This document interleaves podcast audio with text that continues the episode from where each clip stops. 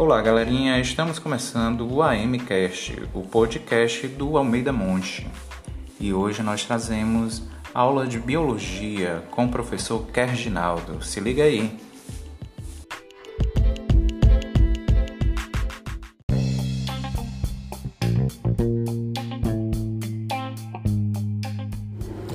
Bom dia, pessoal. É, aqui é o professor Keginaldo e hoje nós daremos início à nossa aula no primeiro I, ok?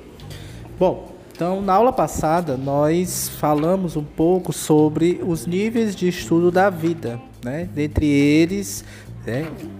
átomo, molécula, né? organela, célula, né? Como nós já vimos. Então, hoje nós daremos início ao Capítulo 3: As substâncias da vida, água, sais, açúcares e gorduras. E com isso iniciaremos no estudo da bioquímica celular, ok? Primeiramente, vamos é, é, tentar entender que tudo que existe na célula né, são formados por átomos, que são essas pequenas unidades formadoras da matéria. Mas como nós já falamos, né, né, não é qualquer átomo que forma a matéria viva. Né? Dentre eles, vamos lembrar, nós temos carbono, hidrogênio, oxigênio, nitrogênio, fósforo e enxofre como elementos químicos principais. Estes, por sua vez, podem se agregar dando origem às moléculas, né, que é o assunto de nossa aula de hoje. Estas moléculas que formam a célula podem se dividir em dois grandes grupos. Nós temos as chamadas substâncias inorgânicas, como água e sais minerais, e as substâncias orgânicas, dentre elas os açúcares ou carboidratos, as gorduras e óleos conhecidos como lipídios né? E ainda podemos ter as proteínas e os ácidos nucleicos, dentre eles o DNA e o RNA, que estes dois últimos serão vistos no capítulo 4, ok? Para começar, vamos falar das substâncias inorgânicas, dentre elas a água e os sais minerais, tá certo? Falando um pouco sobre a água, nós podemos dizer que não existe vida sem água, e para que ela possa participar dos processos bioquímicos, ela tem que estar no estado líquido, pois ela é uma substância ativa né, dentro das rotas metabólicas da célula. Certo? Essa é uma das razões pelas quais a vida conseguiu se desenvolver né, ao longo da evolução aqui neste planeta. A água é conhecida como solvente universal dentre suas propriedades, pois é capaz de dissolver toda e qualquer substância né, que possa estar inserida dentro dela. Além disso, a água é capaz de transportar substâncias tanto para dentro como para fora da célula. Por ser uma molécula pequena, ela tem livre acesso às membranas celulares.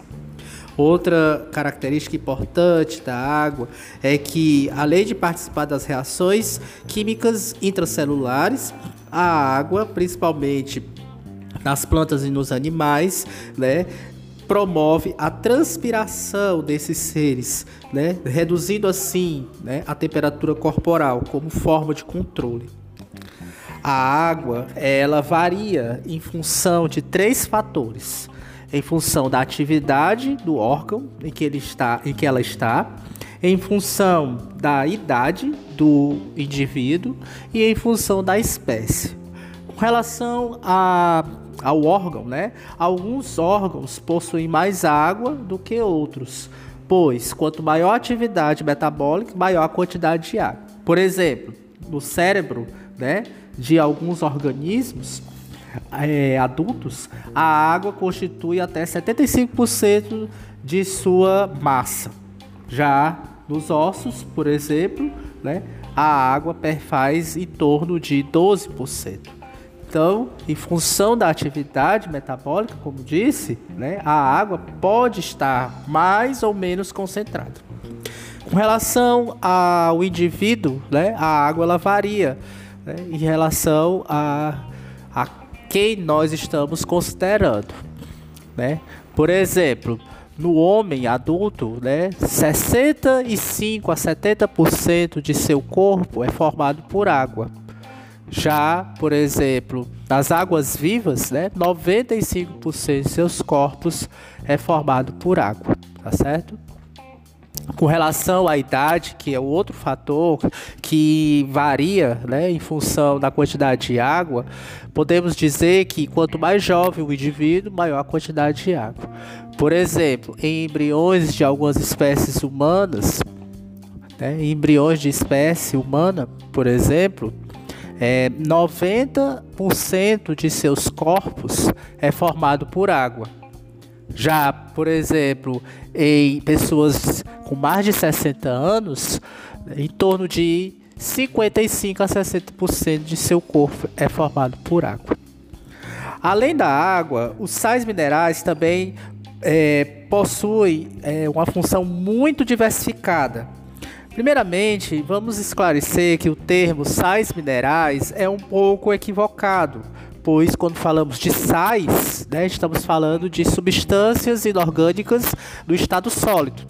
Mas, como tudo que acontece dentro da célula tem que estar em meio aquoso, ou seja, mergulhado em água, né? Estes sais, por assim dizer, não são sais, são substâncias que estão dissolvidas em água. Então, ao estar dissolvido, né, suas partes constituintes, ou seja, seus íons, né, positivos e negativos, ficam separados e soltos dentro da solução né, de água. É nesta forma, na forma de íons, que ele possui função biológica. Por exemplo, o íon sódio, que é o Na+, é importante para o controle da concentração iônica, né, dentro e fora da célula, e também atua na transdução do impulso nervoso, juntamente com o potássio.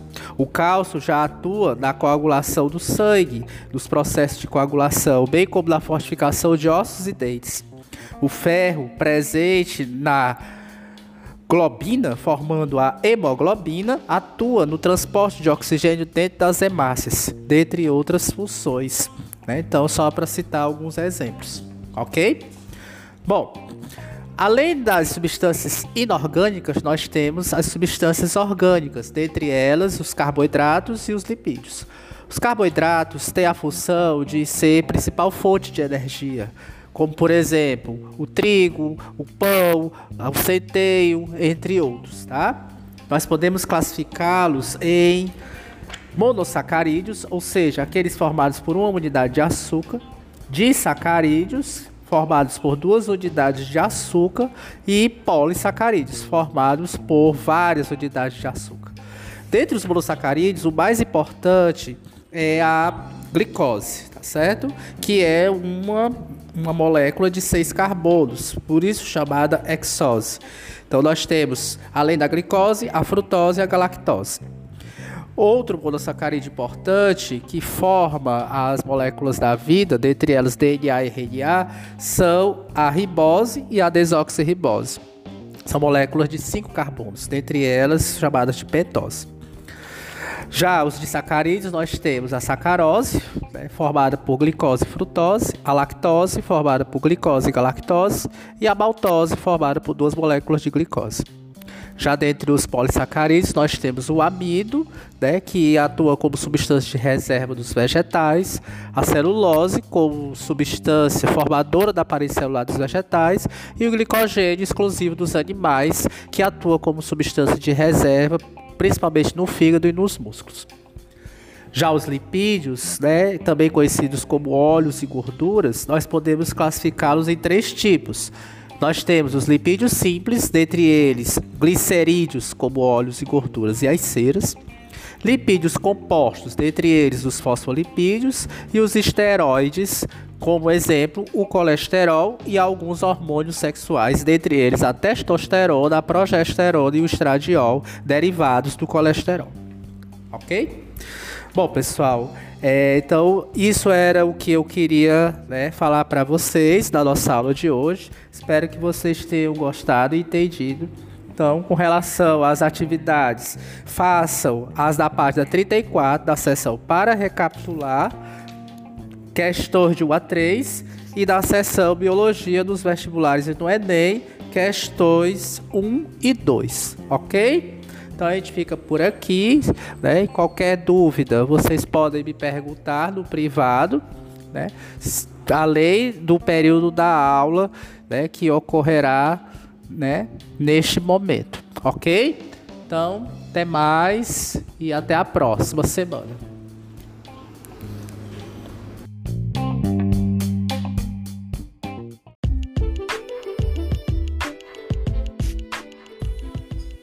E encerramos por hoje o nosso capítulo do AMCast. Fique ligado e aguarde os próximos episódios.